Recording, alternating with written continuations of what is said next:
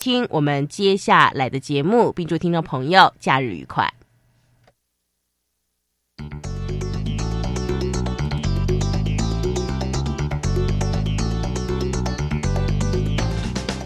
性别喜虾米挖沟，女人可以更自主，男人可以更多元，同志可以更平等。无论你是异性恋、同性恋、双性恋，或者是跨性别，让我们共同打造友善无歧视的新校园。最没有尺度的声音，就在性别教育 Easy Go。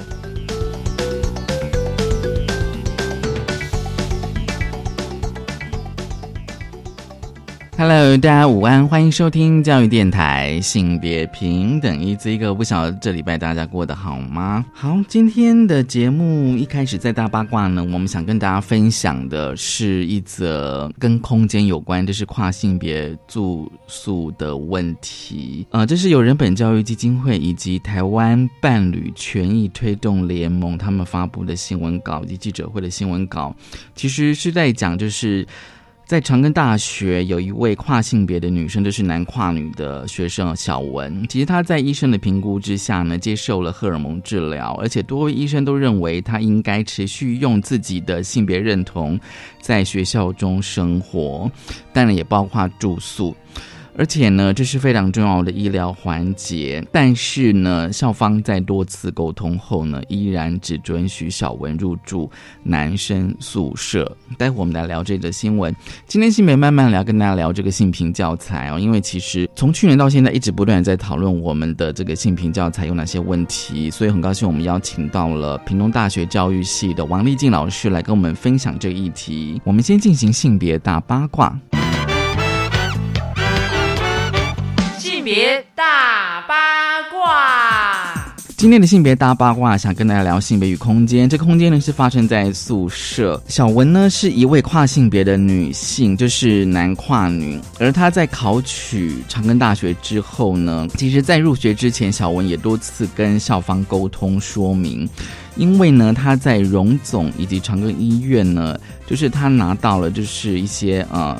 诊断证明建议呢，按照个案身心自身的性别认同安排住宿。但是呢，就是说小文希望能够住在女生宿舍，但是跟校方多次沟通之后呢，学校还是只准许小文入住男生宿舍。所以呢，这个小文哦，我我其实我觉得就是学生有时候他会用一些方法来采取，比如说小文呢，他就不断的写信给校方的住宿组。但是呢，住宿组他就说呢，在法规上呢没有办法安排入住的这个宿舍，所以呢，小文他又写信给教育部去询问这样子的情况该怎么办。那教育部的回复是说，呃，住宿的相关规则呢其实是每个学校的全责，但是呢，教育部也表示说呢，学校不可因为性别不同而对学生有差别的待遇。更应该减少学生产生的相对不公平的感受。那小文呢？他再次呢又向这个学务长求救。其实呢，这个时间是在去年的九月二十七号安排了一次面谈。而这次面谈呢，除了小文学务长之外呢，也有总教官在场。但是呢，学务长呢，他其实忽略了，就是小文拿到了医师诊断，而且呢，学务长也错误的把这个性别意识呢。就是认为说小文的状况呢是男扮女装，甚至以偏差行为来举例说明小文的行为，那当然会让在场的小文觉得很不舒服。而且呢，总教官他也在现场嘛，然后他对呢小文实是用非常不友善的态度，连续逼问小文的性别，说你到底是男的还是女的哦。另外，当然哦，当然因为总教官哦，他有自己的宗宗教立场哦，认为说在他的宗教信仰里面，性别只有男跟女，不可能有第三种。所以呢，当然这个案子也进到了这个学校的性评会，而学校的性评会呢，当然也通过了调查报告，认为呢，总教官一直不断的逼问小文的性别呢，而且否认跨性别存在的言行呢，其实就是一种性骚扰。但是呢，总教官他不认为是一种性骚扰。而且在新闻稿里面，我觉得比较重要就是说，那宿舍到底要怎么去安排？其实根据人本基金会的他们的新闻稿表示说，成根大学目前呢打算呢将这个女生宿舍的之外的几间招待所呢改成所谓的性别友善宿舍，而且供跨性别学生居住。学校特别规划出一个性别友善的宿舍哦。那其实呢，但人本基金会就会觉得说，哎，这样是不是就是有点区隔？因为你让这个小文没办法住到女宿嘛，而且呢，你先又限定说性别友善宿舍呢，其实就是跨性别的宿舍，那不就是一种空间上的区隔呢？可是呢，区隔其实也是一种歧视，而且是不平等的。所以人本教育基金会跟呃台湾的伴侣盟呢，他们呢就是有一些的呼吁跟要求。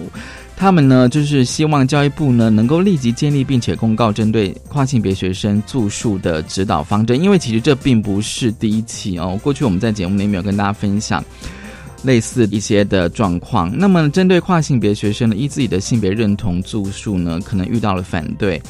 那么教育部呢，就应该要拟定一些啊性别平等教案，可以供学校们去使用。而且呢，教育部应该将长庚大学的总教官调离教育相关的职务，回归军队。第四个就是说，教育部应该要求长安大学将本案欠缺性别智能的学务长、住宿组织组长呢调离学务工作的职位。第五个，教育部应该要要求长安大学调查，而且追究这个资商辅导组长是否违背了保密的义务的行为。那最后呢，哦，人本也要求就是说。长庚大学呢，应该确保小文回到校园之后呢，能够依照医师们指示呢，按照自身性别认同来住宿。这其实是一个啊，我觉得是可以持续探讨的问题因为现在就是关于住宿的问题，过去我们谈的就是说，哎，是不是可以不要用生理性别来啊分宿？一直到现在，其实这一两年、两三年来都有发生过跨性别住宿的一些议题，我们持续会来跟大家关切。好，这是今天开始跟大家分享的性别大八卦，稍后回来性别慢慢聊。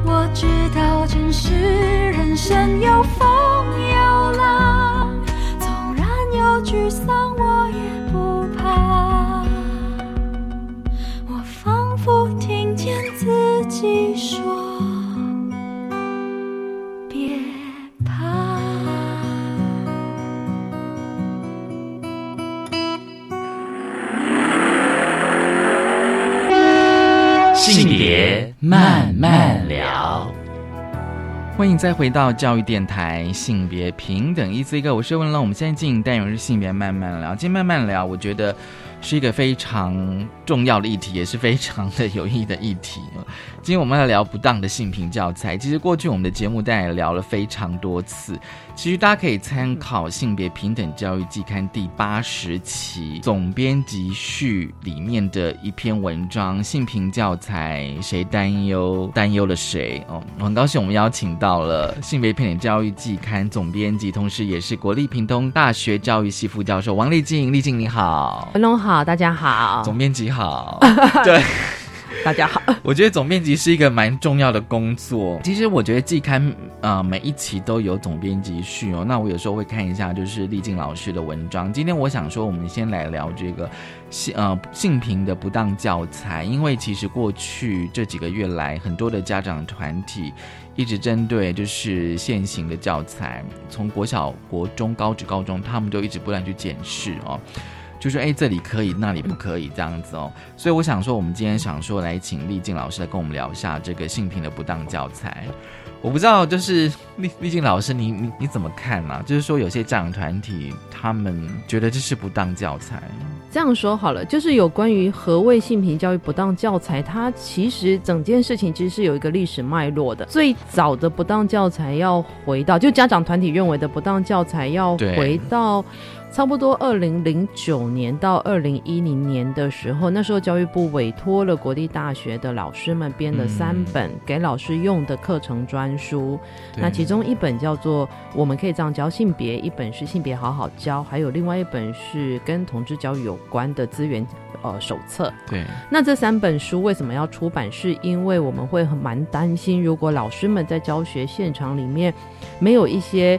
比较好的教学设计或者是教材可以使用的话，那其实对老师来说，要实施任何一个议题都是非常困难的。如果现场在聆听是老就是是老师朋友的话，就会知道，其实不能只有公文来要我们上什么，那能够提供我们上什么的内容，或者是我们的职能，或者是我们的一些其他的能力，那其实是蛮重要。因为我自己也在适配系嘛，所以那个时候出版的这三本专书之后，我同时也是我们。可以这样教性别的呃编辑之一，那那个时候就受到了非常多的攻击哦，所谓的家长以家长名义发起的攻击。如果大家有记得真爱联盟，或者是去 Google 真爱联盟的话，你现在讲真爱联盟，我就觉得哇，感觉上是很遥远的事情。不过它是在二零一一年的事情，是啊，就在二零一一年，那他们那时候就把呃性我们可以这样教性别跟性别好好教这两本书所有的。东西都把它挑出来，那我觉得挑出来的部分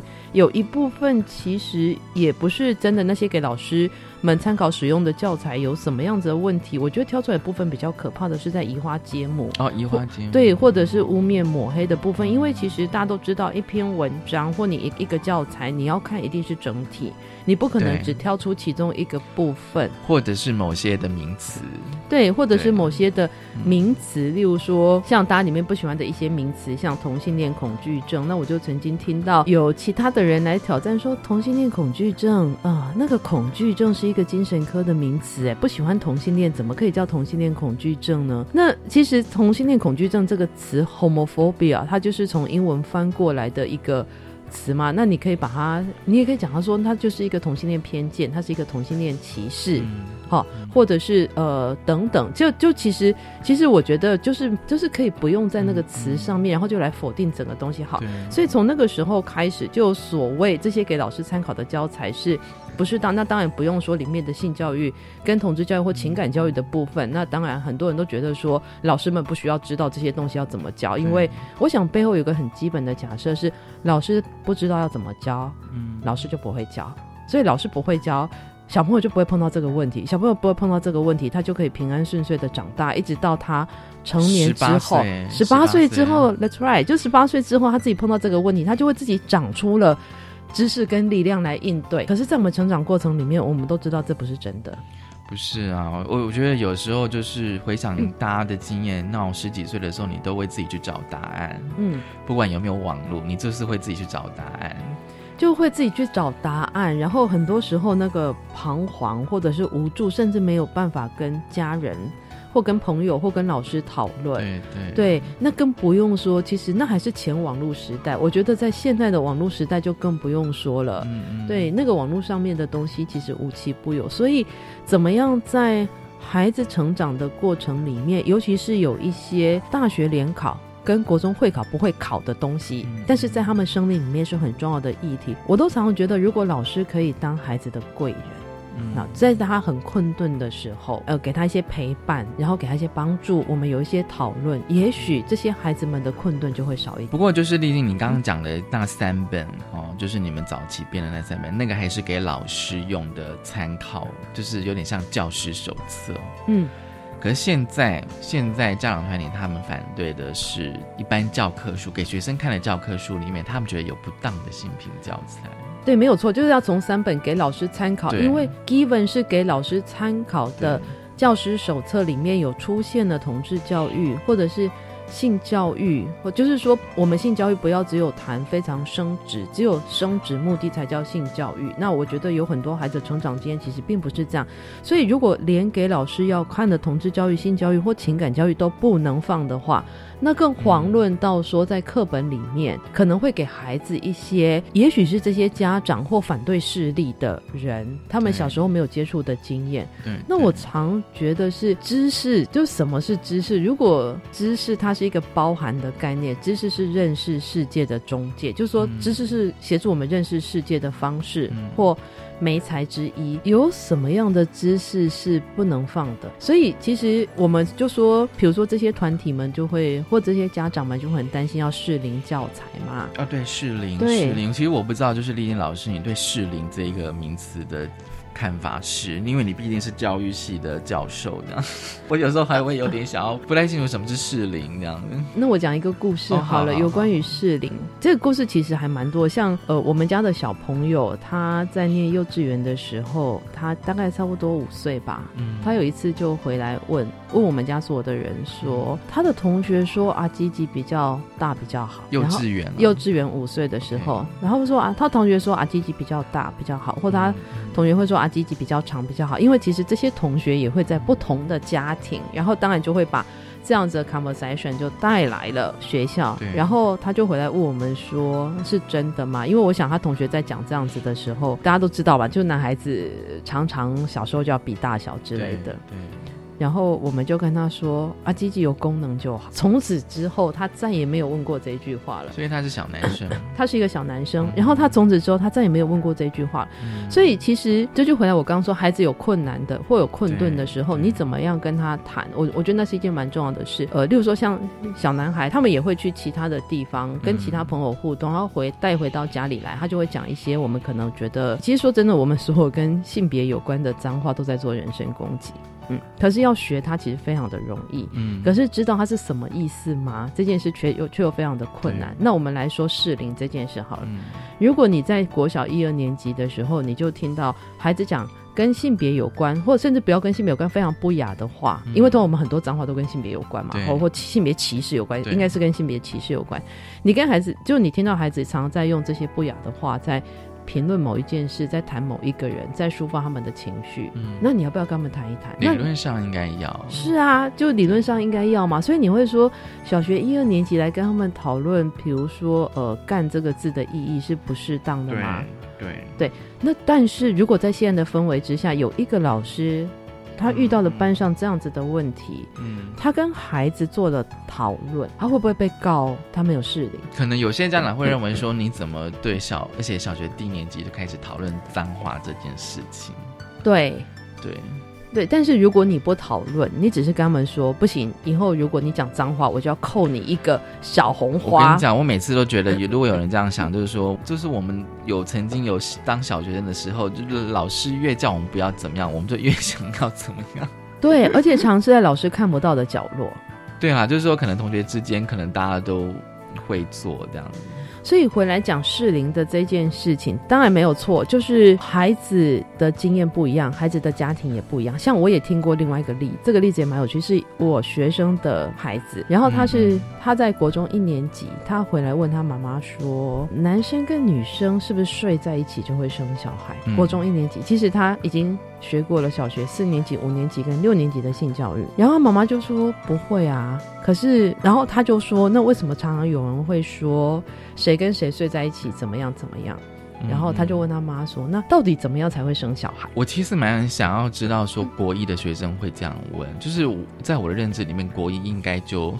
是 有一个初步的认识那个生命的过程，这个也是我说的，就是 given 我们在国小四年级可能就教了一些呃自己的生理的发展，然后五年级教了性教育，六年级也教了情感教育。那我好奇的是为什么国一他还这样问，然后他就问他妈类似这样子的问题。那当然他他的妈妈是一个非常呃就是呃其实其实也是一个非常有准备的家长，所以就很如实的跟他讨论，对。那像孩这个孩子在学校绝对不会问这样的问题，嗯嗯，所以如果老师没有观察到有一些孩子在学校里面一样在上性教育或在上情感教育时候的一些说不出口的困难，嗯，或者是他们的呃疑惑，那我觉得这样也少了教育的机会。所以我要回来讲适龄这件事情是，当然我们都以前都会有一些呃发展心理学告诉你说小孩子在。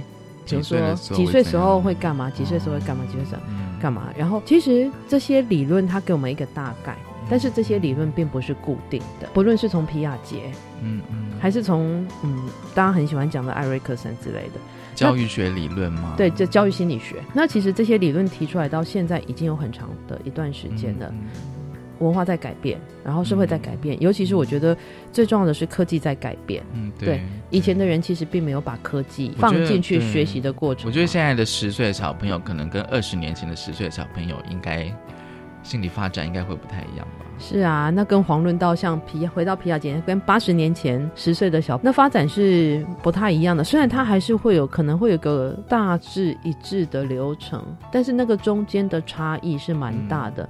那我比较担心的是，如果我们要要求老师适龄，他可能就会抹灭掉很多孩子的差异。而且我觉得，像我访问了这么多的中小学老师，他们有时候会说，他每一次教的，因为有时候就是一个老师，也许可能带这个班，不可能明天带另外一个班嘛。甚至他们觉得，即便在同一个学校哦，他们说不同班级就有差异了。是，所以。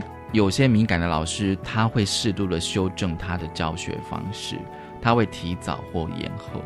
他觉得这个班级好像看起来比较成熟，导师尤其是在国小都包班制嘛，所以他可能会提早。也许可能教材是小五，可是他觉得小四可能就必须要赶快做一个初步的，让学生有点认识。就说有些老师他会敏感到，他会稍微去修正他的教学进度啦，对。可是问题是，就是说，当老师有意识到这样子的时候，可是就是有时候那个会来自家长的一些声音，就是说，你怎么可以在小四就给我教这种东西这样子？可是我相信很多老师是经过了专业的判断，就是他觉得必须，不然就是就像是你刚刚讲的嘛，万一如果说班上的小朋友一直在骂干骂干骂脏话这件事情，那你说老师要不要介入处理？是啊。对，所以就变得，我觉得基层老师有时候还蛮难回的。因为其实刚刚在讲适龄这件事情的话，它会牵涉到回来一个，我觉得在在教学在教学现场很久讨论的议。那这个议题，也许等一下我们有机会可以再深入一点，就是到底学习在先还是发展在先？如果学习跟发展是同步的话，那到底他们之间的互动是什么？就这个可能大概可以很初步的回来回应到。文龙刚问的问题是，就是有些孩子的状况是这样，那到底老师处理的？因为老师不可能只处理一个孩子。通常我们的教学经验是，如果班上孩子有状况，你只处理一个孩子，而没有让其他的孩子知道那件事情是什么。对，对，我觉得有些是集体，或者是孩子之间会互动。好，我们先休息一下，稍后回来。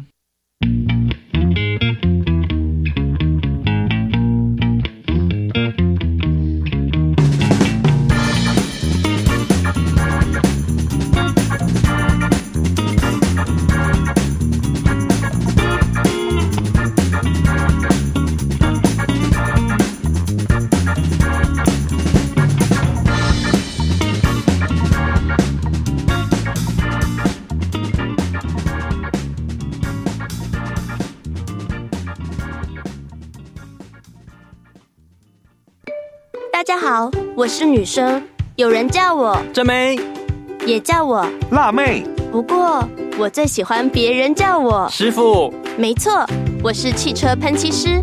别看我是女生，我很努力，不断的练习，累积技术经验，用喷枪彩绘我的人生梦想。性别不是阻力，尽情发挥潜力。耶！以上广告由行政院提供。这是什么声音呢？小提琴的声音。这又是什么声音？吹喇叭的声音。乐器用不着，让它闲置在一旁，真可惜。如果能捐出去给需要的学校，就可以让乐器重新获得生命。教育部的乐器银行结合产官学界资源，集结各学校的闲置乐器，并接受民间团体及产业界捐赠，让闲置乐器媒合、维修与交换。以上广告由教育部提供。贫穷让孩子吃不饱穿不暖，贫穷让孩子学业家计两头忙。别让放弃成为弱势孩子唯一选择。我是吴克群，请掏掏口袋零钱，帮帮孩子童年，支持家福无穷世代计划，翻转孩子未来。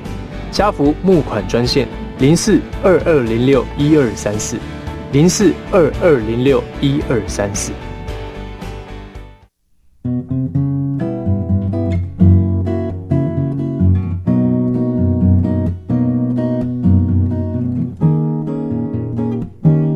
我是苏命苏米恩，你现在收听的是教育电台。我朋友们就爱教育电台。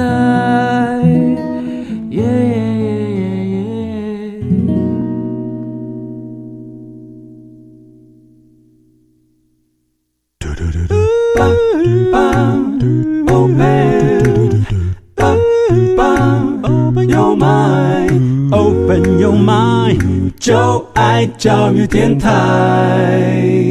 嘟嘟嘟嘟，Super Duper。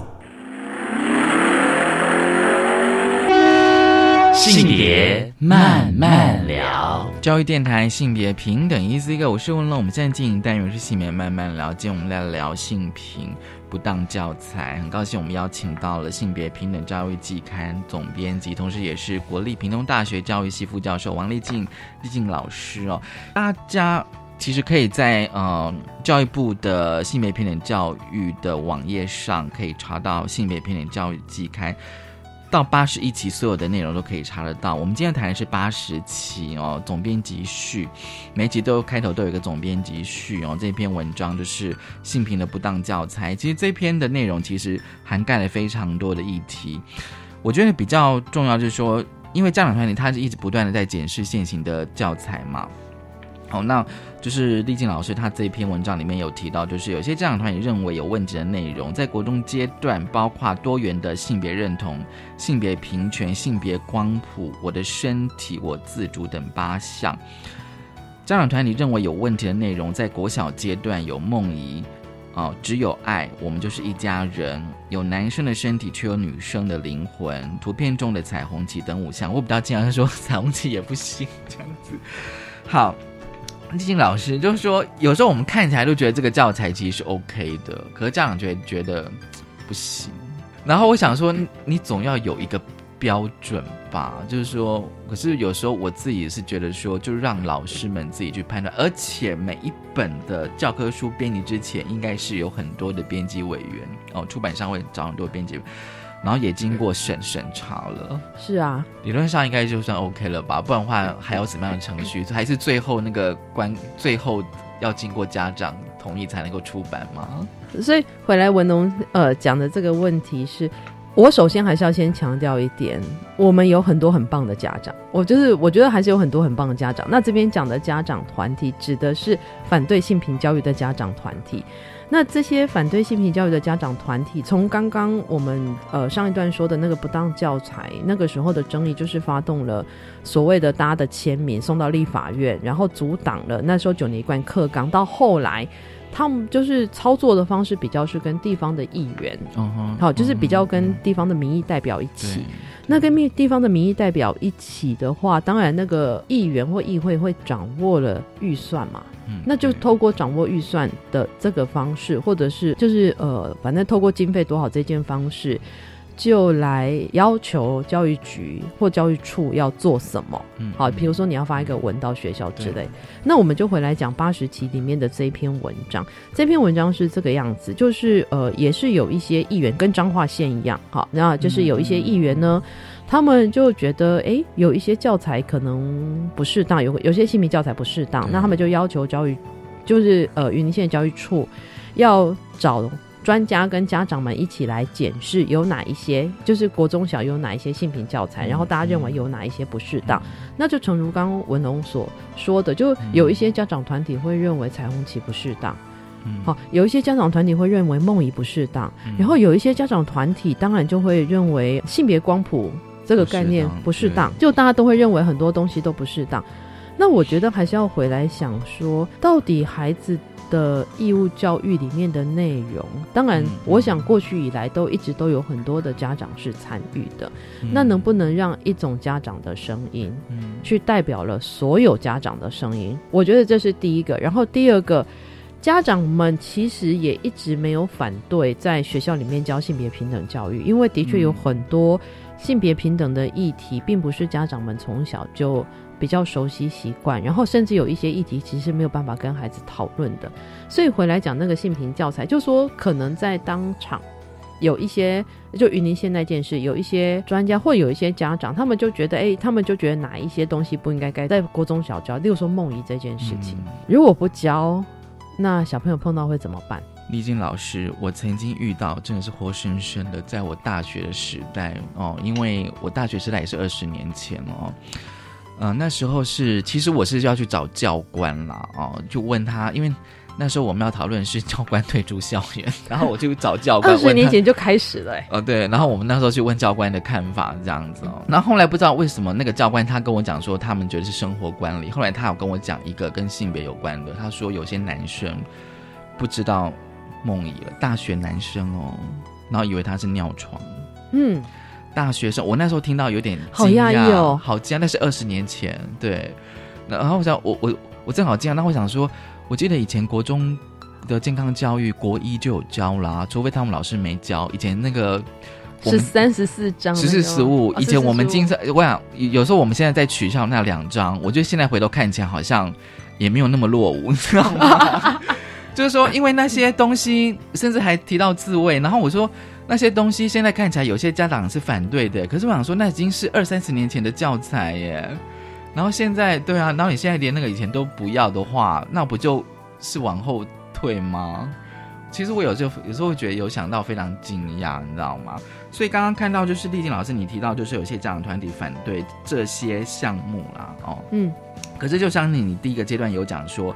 教材的编辑是有脉络的，是他第一章怎么摆，第二章怎么要谈什么，我相信是有脉络的，而不能够只看说啊谈梦遗不行这样子，那我那为什么要谈嘛？你应该先讲，先去了解说那为什么要谈嘛？就是说，如果连这些每个孩子都会遇到的在生理上的反应都不能谈，对，那为什么女生的月经？因为其实以前都只谈女生的月经，对，所以其实。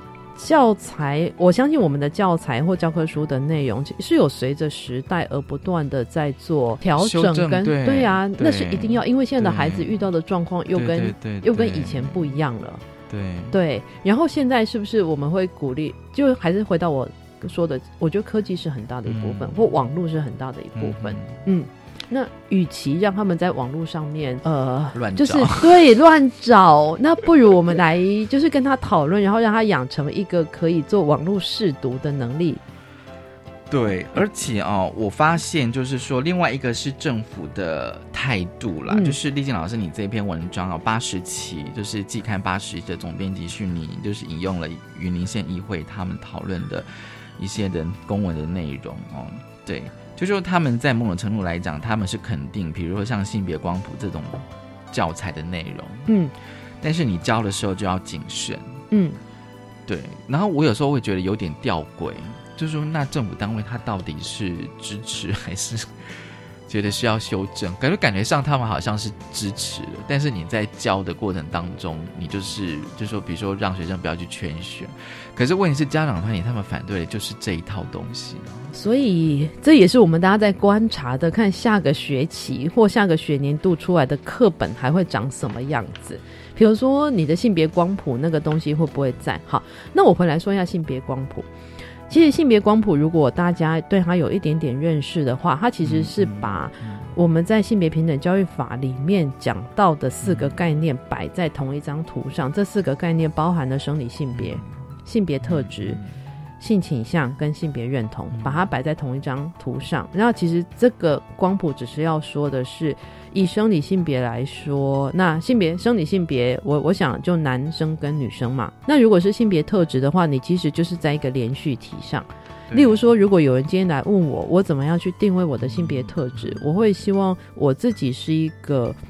呃，比如说我很坚持，然后我是一个温柔的人，那他就不会放归被归为，因为坚持不会被归为传统的阴柔特质，嘿，或温柔不会被归为传统的阳刚特质。好，我说的是传统的。那其实每个孩子他都会在。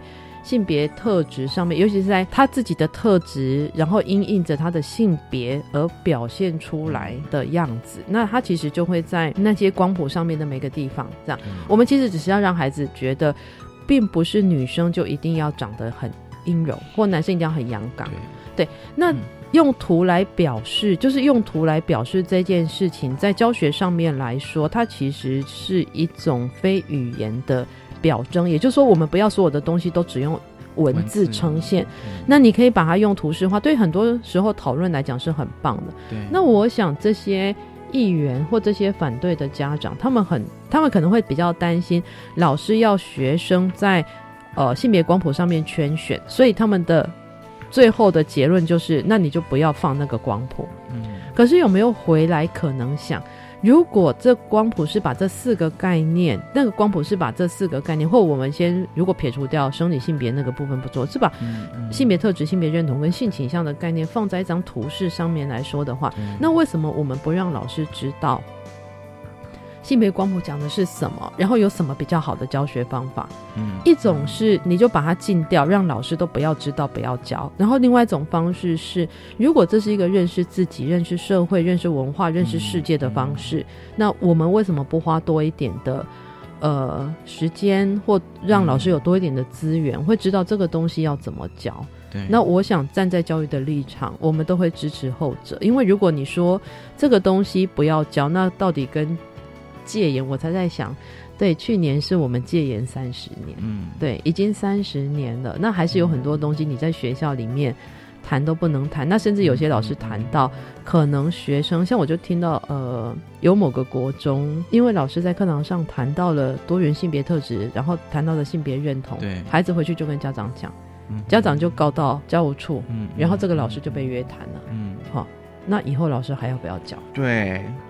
我突然闪过了好多种想法，你知道吗，丽晶老师？因为你的文章有提到，就是说学校教育受到性别平等教育法的规范，哦是没有错的。但是县府又下令教师不能够依据性别平等教育法进行教学，老师的教学到底要不要遵循法律？其实。如果依照性别平等教育法，刚刚就是刚刚丽静老师你提到那位是国中老师吗？是国中老师，他其实就是依法行政，对他就是反正性别平等教育法说要教，而且我的确有教了这样子哦。然后现在就是家长去跟他讲说，哎，你怎么可以这样教？然后他就被学校给约谈。对，那不是很奇怪吗？就好像说我今天依法我骑机车戴安全帽，但是我戴安全帽的时候被人家纠正，然后就被就被谁约谈？那不是很怪吗？对呀，那就像呃，你骑摩托车戴安全帽，但是今天台北市政府不喜欢安全帽，所以他就叫你骑摩托车不可以戴安全帽，就类似会是这个样子。那所以回来讲说，我不知道学校后来怎么处理。那我相信这位老师也会没有事情。不过我们谁都不希望碰到这种事，很烦呐。他会有一点点的警示的作用，就是说啊，谈性平你都会有这种麻烦这样子。所以到最后，老师谈性平，老师还是会教性平，然后性别平等教育就变成。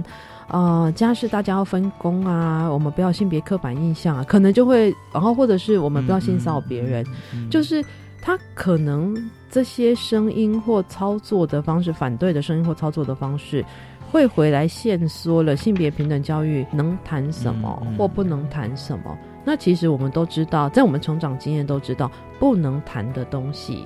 才是在孩子生命里面很重要的东西，要不然就不会房思琪那件事情引起了这么大的社会讨论跟震惊。通常不能谈的，大家越想知道是什么吧？小朋友也会知道，对啊，你越近，我就越想要知道，好吗？以前不是有很多的禁歌禁书吗？就大家都想要去买，想要去听啊。因为你禁止嘛，大家想说为什么要禁止？里面是不是有什么秘密吗？是有什么见不得人的事情？那大家一定会更想知道嘛。可是你摊开来也还好啊。对呀那当时为什么要禁止呢？对，所以有时候我其实是有点不太清楚，所以会变成说性别平等教育法在。其实有时候我会也觉得有点吊诡啦，就是说嗯依法要实施，但是现在遇到了这某些家长团体的阻力，然后可能开始有点退缩。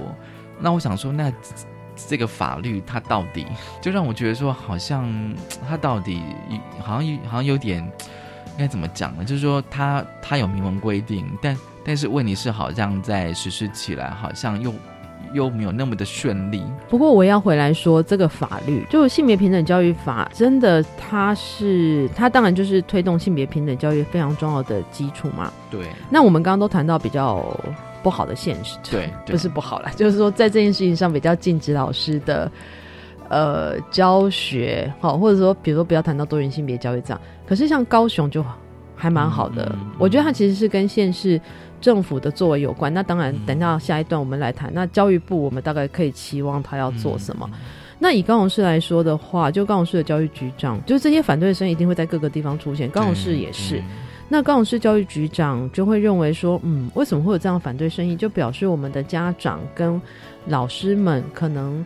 家长们可能有一些家长不了解，然后有些老师可能没有能力足够到怎么样去回应这件事，所以他就出了折页，就出了性别平等教育的折页，然后更简单的方式让家长只要上网，比如说你扫他的 QR code，或你拿那个折页，你大概就会知道性别平等教育在做什么。那对老师来说也是，我觉得这也是另外一种，呃，对，就是处理事情的方式，而不是说今天议员来的这个公文，然后我们就要照样。哦，就是我们要这样做，然后就会我们告诉学校说，你都不能谈到跟多元性别有关的部分。那我觉得这是土法不足以自行啊。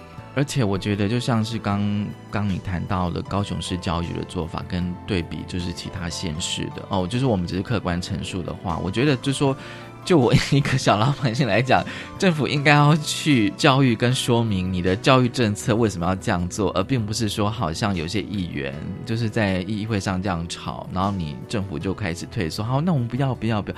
那不是很怪吗？是啊，而且说真的，有些议员其实根本连性平教育根本不了解，对，我完们也全不了解。我们很想在立法院接一个会议室，然后来开一个会，然后请大家一起来了解什么叫性别平等教育。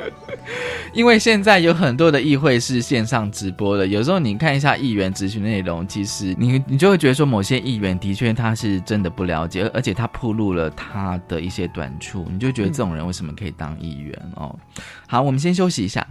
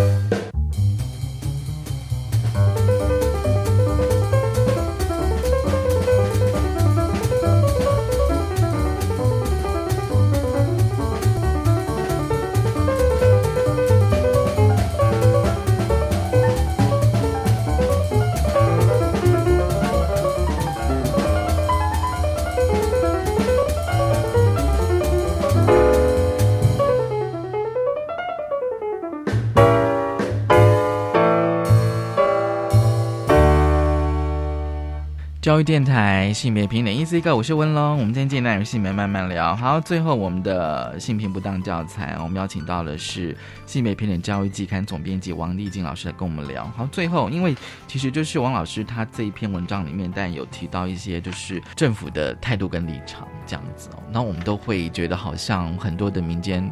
应该说是性别团体啦，都一直不断在跟各地方的教育局处角力 沟通。对，但我们就希望说，好像政府单位应该要更积极的来做这件事情。对对，但是显然现况不是这样。大家关心性平教育的朋友就会知道，呃，同志教育，尤其是同志教育跟性教育，大概是在最近七八年来。的一个非常就是争议的哈，就是说很久了，对，就吵很久，然后其实是不同的势力在角力。那到底政府要做什么样子的事情？这个就回来到，如果大家知道，我国虽然不是联合国的会员国，但是我们也签了不少的国际人权公约。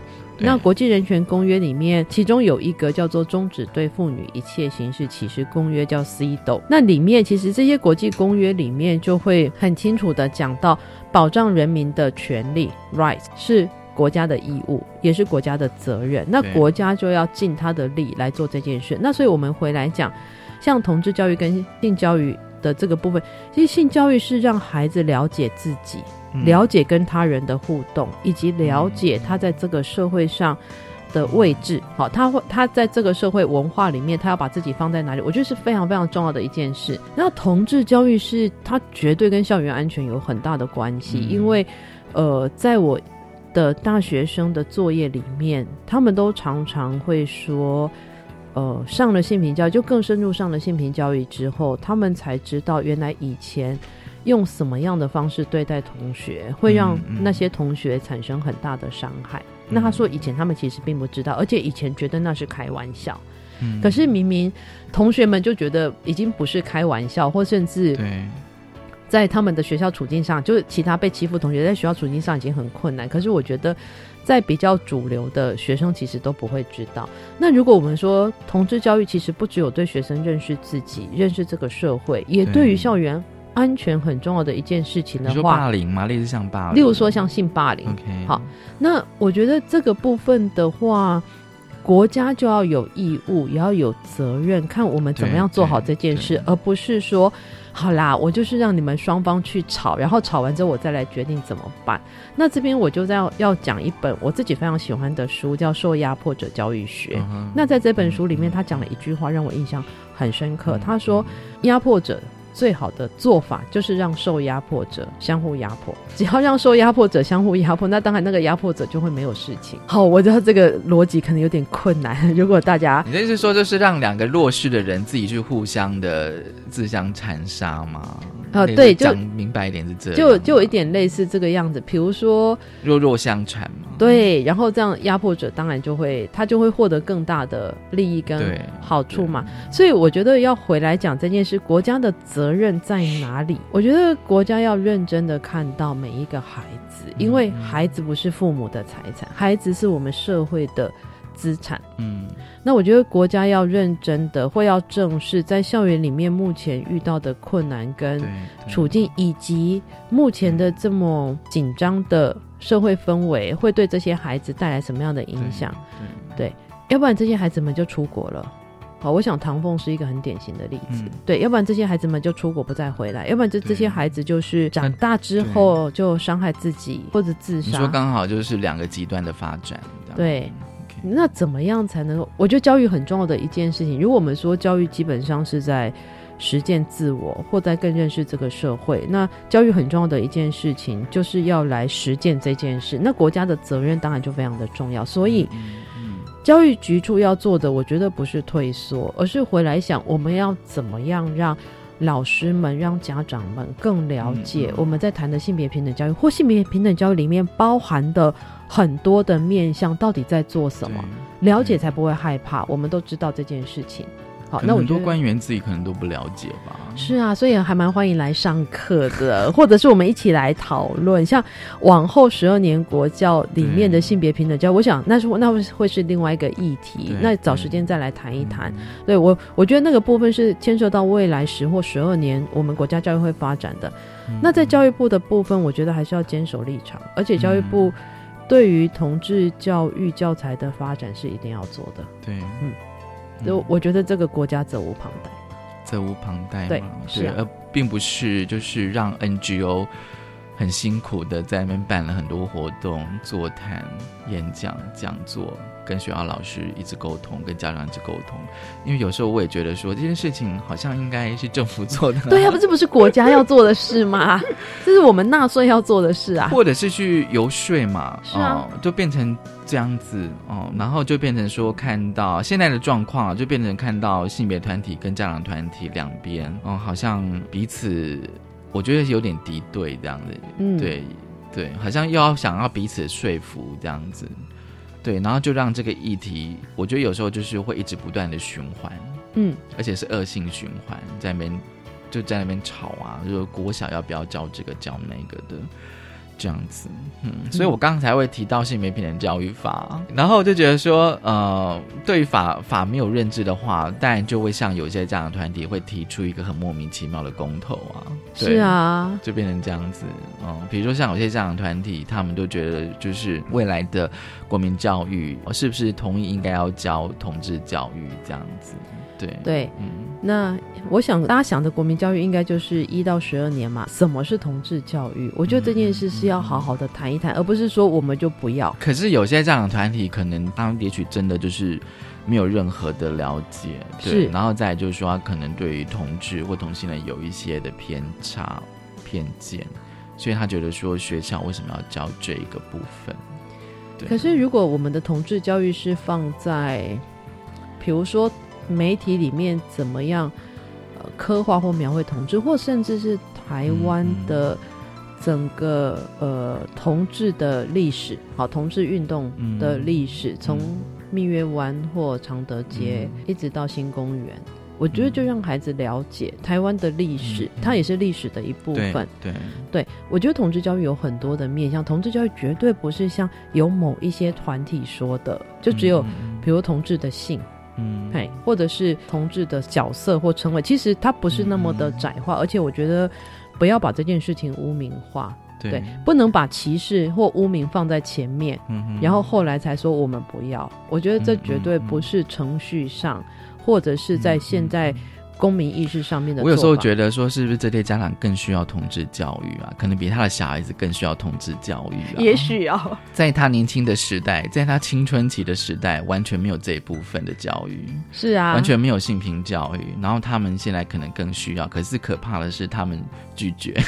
然后每次都想说，活到老不是要学到老吗？没有错然后想说，性平教育不是更应该需要这样吗？因为有时候我会觉得说，当你过了一个年纪之后，你发现你跟年轻人开始脱节的时候，这不就是在跟你警告说，你必须要加百金了？就像是你的手机必须要去 update 一样。嗯。你的 A P P 就必须要赶快升级，对，所以不知道哎、我觉得有时候就会变成说，家长跟其实我甚至有时候会看到新闻是家长跟小孩子就是那种意见不合的，对性平是意见不同的，然后可能就会有一些纷争。所以我常在想说，如果不管是家长还是孩子可以一起学，不是蛮好的吗？对，亲子共学是没有错。我们永远需要新的知识。好，今天非常高兴王丽静老师来跟我们聊呃性平不当教材哦。其实我们今天有有稍微稍微的提到了十二年国教课纲里面的一些议题啦，嗯不过那个感觉上是一个更更必须要更深入的谈。不过今天我们稍微聊一下了性平的不当教材的相关议题。谢谢王继林老师，啊，谢谢文龙，谢谢大家。谢谢大家收听今天的性别平等，一次一个，拜拜。